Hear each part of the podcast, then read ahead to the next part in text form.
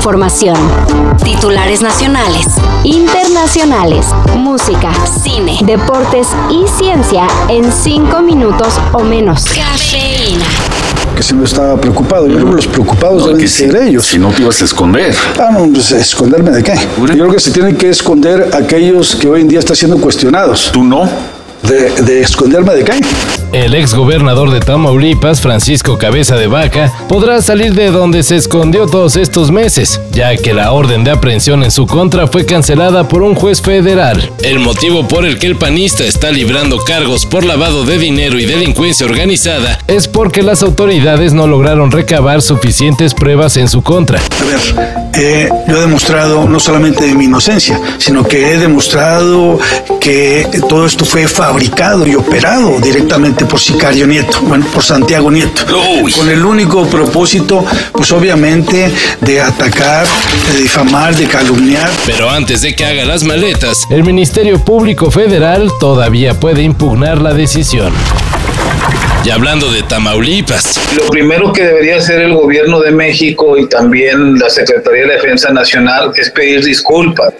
Yo creo que les cuesta mucho trabajo reconocer o un error o un abuso de autoridad.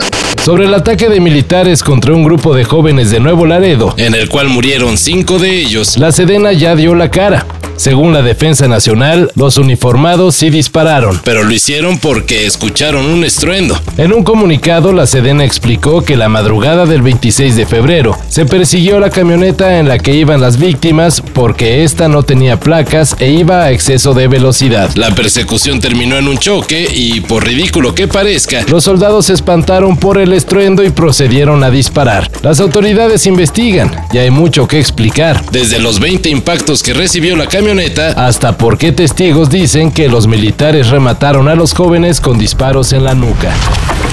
Amigos, ya están en la grilla de partida y ahora sí, ¿eh? a respirar con todo porque se viene lo mejor.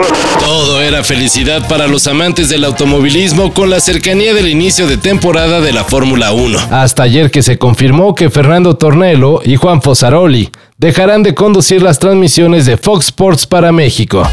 Esto se debe a que el Instituto Federal de Telecomunicaciones aprobó la fusión de Walt Disney y 21st Century Fox. Y ya que Disney es dueña de ESPN, pues tuvo que hacer algunas modificaciones en la señal de Fox para no caer en prácticas monopólicas. ¿Puedo decir algo? Sí, sí, Juan, dale.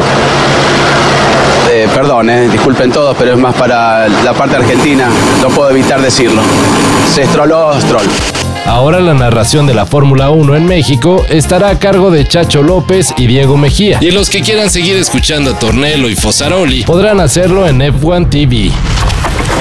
¿Que Blink-182 va a cancelar conciertos de su gira?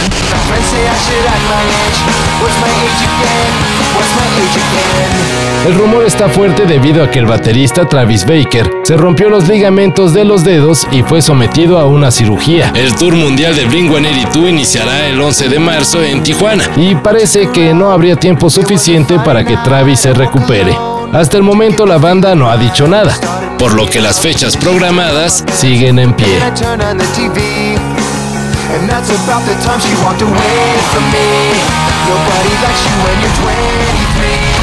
Turn on the TV. And that's about the time she walked away from me. Nobody likes you when you're 23. Y por eso le decía a los niños que estudien, se preparen muy bien, porque vamos a requerir muchos ingenieros, profesionistas, la nueva industria aeroespacial, la industria de la energía eléctrica, del litio.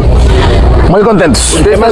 Y pues parece un capítulo de South Park, pero es un hecho. La nueva planta de Tesla se construirá en Nuevo León. Aunque hace unos días Sam lo dijo que eso era imposible debido a los problemas de agua que hay en la tierra del cabrito, ayer confirmó la noticia en la mañanera. Según el presidente, Elon Musk fue informado de la escasez del vital líquido en Nuevo León y aún así se aventará el tiro. Aunque bueno, pues el que la afectación sería para la población y por ello AMLO dice que Musk se comprometió a ciertas cosas. No dijo cuáles, pero aseguró que por agua no habrá problema.